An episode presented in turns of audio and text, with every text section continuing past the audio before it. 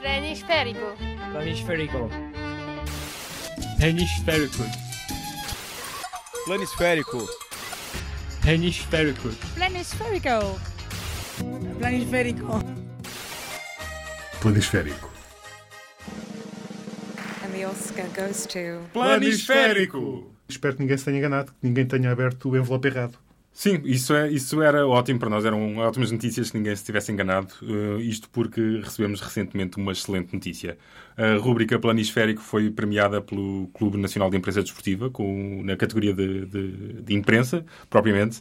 Uh, o que é uma excelente notícia, né? deixa-nos muito, muito satisfeitos e é, hum, no fundo, é um reconhecimento pelo, pelos mais de quatro anos de existência desta rúbrica, né?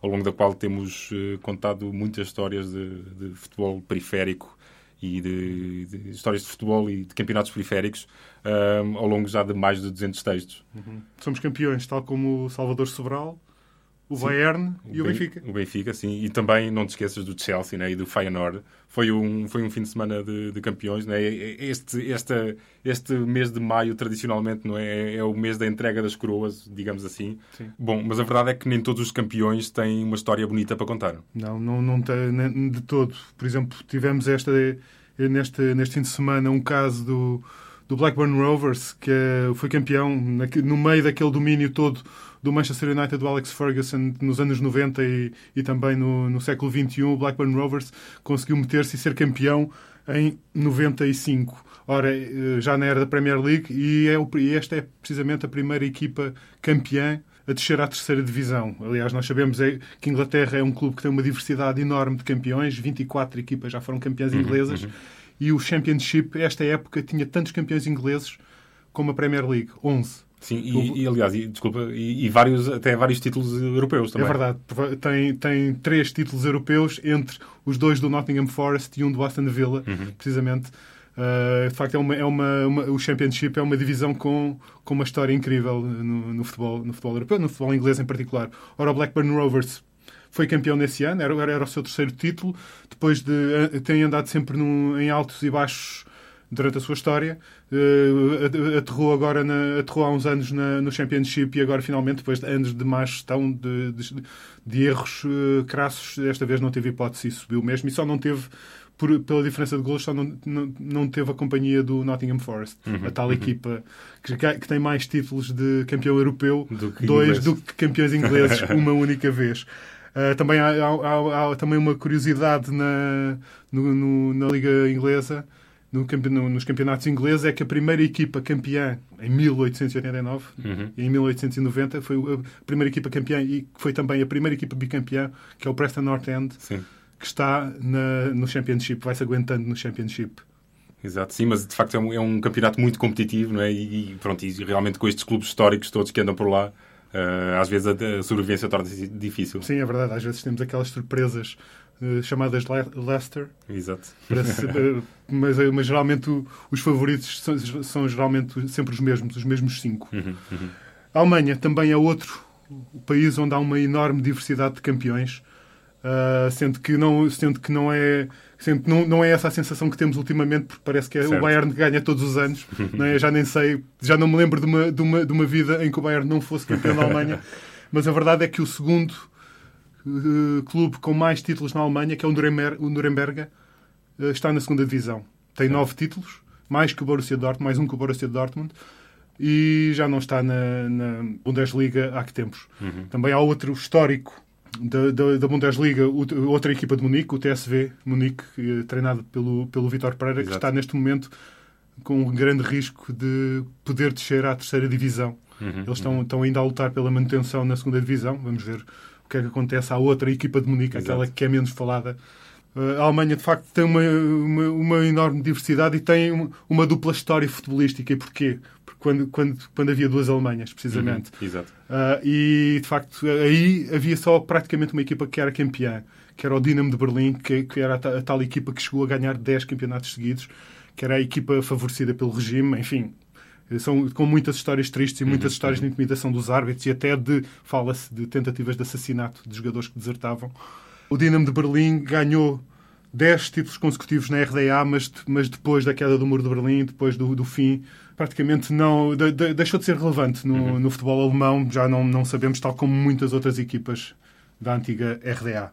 A Espanha tem todos os campeões a jogar na primeira divisão, jogam todos uns contra os outros. A Itália também tem uma grande maioria, a sua grande maioria de, de campeões, tal, e, e, a próxima época vai ter mais um, que é o Elas Verona, que conseguiu a promoção uhum. este ano na Série B. Mas os, os grandes clubes de, de Itália tiveram muitos problemas. A Juventus, sabemos que há poucos anos esteve Sim. na. Passou, passou há poucos anos pela, pela Série B, não é? É verdade. No, na sequência daquele escândalo de manipulação de resultados. É verdade. Um... Mas, mas, sabemos que isto, estas coisas acontecem muito na sim, sim, Itália, sim, não é, é, só por isso. É, é? cíclico, exatamente, exatamente. E, e, pronto, e há, há, de facto o caso do Parma que recentemente basicamente eles estavam com a corda na garganta e, e pronto, e tiveram mesmo de, de, declarar falência e refundar o clube, que é até algo bastante comum uh, na Itália, pelo que me tenho percebido. Há muitos clubes que chegam ali a certo ponto no final da década de 90 ou uhum. princípio dos anos 2000 e, e, pronto, quer dizer, aquilo dá o estouro e eles não têm outro passo senão avançar, é senão fechar o clube e refundá-lo, uh, basicamente com o mesmo nome. Uh, mas estava a falar então do Parma, que, que bom, é, é um clube que nunca foi campeão de Itália, mas venceu duas taças UEFA e uma supertaça europeia e, e, bom, e venceu três vezes a taça de Itália, mas que no final de 2015 bom, as dívidas eram de tal. Era, é, tinham um peso tal no, no clube que, bem, que o, o, clube faliu. Eles desceram de divisão desportivamente nesse ano e depois a, a Federação Italiana despromoveu-os administrativamente. Uhum. Eles foram parar ao quarto escalão. Eu lembro de falar na altura até com um português, uhum. Pedro Mendes, o defesa Pedro Mendes, que jogava na, no Parma, e ele dizia que, que, que a situação era inacreditável. Uhum. Eles tinham água quente para tomar uhum. banho. Bom, foi, foi mesmo um, um caso trágico. Um, eles atualmente, o Parma refundado, está, está a jogar o play-off de subida à Série B uhum. e aparentemente há a hipótese de ter investimento chinês. Que, mais, bom, mais uma equipa italiana mais a ter uma investimento equipa. chinês, não é? Já, te, já tens os, as duas equipas de Milão, o Inter e o AC hum, Milan, hum, hum. a terem este. Enfim, Sim, vai bom, ser mais um. Isso pode ser a tábua de salvação para eles, né? para, não, para não repetirem aquela situação de 2015. É e, e de Itália também chega-nos a história que, que, que, que, será publicada este fim de semana na, no, na edição em papel do Jornal Público e também no, no online, que é também uma história de um, de um outro clube italiano que, que, também teve uma trajetória mais ou menos parecida com, com aqueles exemplos que tiveste a dar. Uhum. Nunca foram campeões de Itália, nunca jogaram na primeira divisão sequer, mas é, trata-se do Castel di Sangro, que é um, um emblema de uma localidade com apenas 6.500 habitantes Uh, e, e, isto é interessante porque se eles fossem todos ao estádio não enchiam as bancadas, né? o estádio tem capacidade para mais do que isso. Um, e eles então uh, em 96 conseguiram uh, subir à Série B, à segunda divisão do, do futebol italiano. Era, um, era uma localidade mais pequena, alguma vez estar representada uhum. a este nível no futebol italiano. E, e, até é interessante que eles conseguiram a, conseguiram a subida de divisão para a Série B num play-off que só foi decidido nos penaltis e o treinador de, do Castel di Sangro, na altura, teve uma, teve uma, bom, uma, uma decisão que, que, retrospectivamente podemos chamar genial, mas podia ter acabado muito mal. Ele basicamente fez aquilo que o Louis Van Gaal veio a fazer mais tarde no Mundial 2014 certo. pela seleção holandesa para os penaltis, uh, tirou o guarda-redes titular e meteu o guarda-redes suplente, sendo que neste caso o Castel de Sangro, o guarda-redes, não tinha jogado um minuto que fosse no campeonato. Portanto, é, arriscou-se. E bom, e, e, quer dizer, o Castelo de Sangro lá acabou por jogar duas épocas na, na Série B, assim, cheias de peripécias. Começaram a jogar a 100 km de casa, porque o estádio, evidentemente, tinha de uhum. levar obras. Houve um jogador que foi preso por tráfico de droga. Bem, foi, é, é, é, houve muitas peripécias, muita, muitas coisas a passarem-se. Um, e, e, pronto, e depois a segunda época correu de facto muito mal para o Castelo de Sangro, eles desceram e entraram numa espiral descendente nos anos que seguiram. Uh, em 2005 o clube declarou falência, uh, foi sobrevivendo mal até 2012 e acabou por ser extinto. E atualmente há uma equipa que é um sucedâneo de, dessa equipa que, que existiu, que, que joga uhum. as competições regionais. Bom, quer dizer, e, exemplos destes há muitos, há muitos em todo o mundo, não é? Exato, é, exemplos de, de, equipas que conseguem chegar a um patamar uh, depois de muitos anos de trabalho e que depois rapidamente entram em decadência acelerada, não é? Certo. É, é aquele, há, há, um, há um caso, eh, enfim, que nós também já escrevemos em, no planisférico, de facto é, uma, é um caso extraordinário pelo que está envolvido, que é o.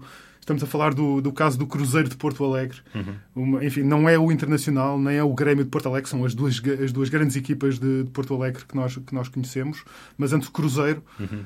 que chegou a ser campeão gaúcho, chegou a fazer uh, sombra esses, essas duas equipas grandes, mas enfim, como muitas equipas, ou quase todas as equipas de futebol, tem, teve problemas de financeiros e teve de vender o estádio.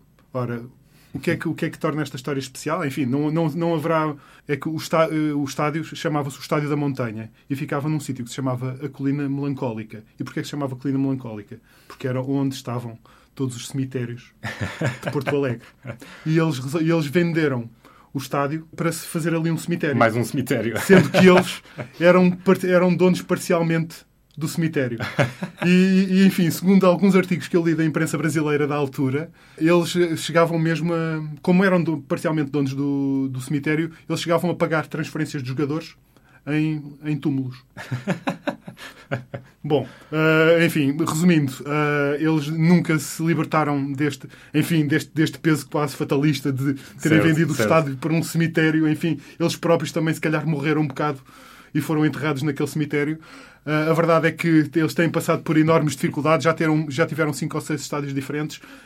vão-se, houve anos em que nem sequer tinham estádio, equipa profissional para, para jogar. Enfim, conseguiram regressar há poucos anos à, à principal divisão gaúcha e vão se mantendo com muitas dificuldades, enfim. Uhum. Enfim, sempre com esse peso trágico quase de venderem o estádio para um cemitério, sim, sim. quase imperdoável. Colina, Colina Melancólica é um nome delicioso. É fantástico. fantástico. É, é, genial e, de facto, bom, fica à vista que o Brasil é, de facto, um manancial para este tipo de histórias. Há, há uma também que já contámos no Planisférico, que é o do Operário. É um clube de, de Campo Grande, no Mato Grosso do Sul, que, bom, que nas décadas de 70 e 80 chegou a criar grandes dificuldades aos, às melhores equipas do Brasileirão. Uh, só que tudo mudou no dia 6 de março de 1982. Isto porque durante um jogo com o Vasco da Gama, uh, o Operário ganhou o jogo 2-0, mas no dia seguinte ninguém falava do resultado. Toda a gente falava é do objeto voador não identificado que tinha sido avistado no, no estádio Morenão. Toda a gente ficou incrédula com aquilo. Os jornais escreveram páginas e páginas sobre o, sobre o suposto OVNI que teria, que teria aparecido no estádio. Um, foi, foi inclusivamente feito um, um documentário cujo título é O que era aquilo? que é um, é um documentário interessante, tem, tem, alguma piada, está disponível no YouTube se, se tiverem curiosidade em ver. Um, o que é facto é que o operário entrou em declínio depois disso, até, até circular a piada de que o OVNI apareceu, levou o futebol, uhum. uh, pronto, porque o operário nunca mais fez nada no, no futebol. Quer dizer, não, acabou naquele dia. E, e, pronto, e regressando aqui um bocadinho ao futebol europeu, uh, podemos também falar de um, de um, um clube que um, chegou a ter alguns, alguns grandes jogadores lá, uhum. não é? Uh, o, o, Zidane, o, o atualmente treinador do Real Madrid, que aliás que vai disputar a, a final da Liga dos Campeões, o Zidane estreou-se pelo Cannes quando tinha 16 anos, em 1979. Patrick Vieira também passou por uhum. lá, o Clichy. Uhum. Um, o Cannes chegou a, a ser quarto classificado na Liga Francesa uhum. e jogou a Taça UEFA certo. e jogou precisamente contra o Salgueiros. Salgueiros. Né? Que, Tanto enfim, um como o outro, não se pode, aliás, não, Sal... nenhum se pode rir um do outro atualmente, porque estão os dois. O Cannes está, no, está no, nas competições amadoras e o Salgueiros também, também anda. É, também é um, é um, dos vários exemplos também no futebol português em que o Salgueiros, o Felgueiras. Uh, o, enfim, Sim, o Beira-Mar, o, Beira-Mar, o, Rio, o Rio Pel, Estrela Amadora, uh, também equipas que também têm uma boa tradição na primeira divisão portuguesa, nunca foram campeões, sendo que agora também Uh, enfim, Sim, aliás, o próprio Boa Vista, não é? O, que foi Boa Vista, campeão, exato, mesmo o e muito recentemente andava no terceiro escalão. Exato, mesmo o Belenenses também tem andado um, durante uns anos no, no Sobe e Desce, entre a primeira e a segunda divisões, uh, sendo que Uh, há, uma, uh, há uma. Enfim, o Sporting tem, tem, tem, tem um contencioso com a Federação precisamente uhum. por causa de quem é que foi ou não foi campeão. Ou seja, há uma competição. Houve, nos anos 30 havia uma competição chamada Campeonato de Portugal uh, e, segundo essa competição, o Sporting teria, salvo erro, mais três títulos. Sendo que se. Esses, mas essa, essa competição é vista como um sucedâneo da, da Taça de Portugal pois e não como um campeonato. por eliminatórias. Exatamente, não... por, por eliminatórias. sendo que se fosse se essa teoria for, for comprovada e, e se aceitar e, e, os vencedores dessa competição como campeões nacionais, então também teremos de aceitar como campeões nacionais o Marítimo e o Olhanense, que desceu à terceira divisão, uhum. e o Carcavelinhos, Exato. que já não existe. e que, aliás, acabou e, foi um dos clubes até que deu origem ao Atlético, enfim, outro clube que também entrou num, num processo acelerado de decadência, enfim, mas isso Exato. ficará para outro programa. E por falar em decadência, vamos terminar... Não nos podemos esquecer, não é? Dele, Exatamente. do nosso amigo Fred Adu, o que é que anda a fazer Fred Adu?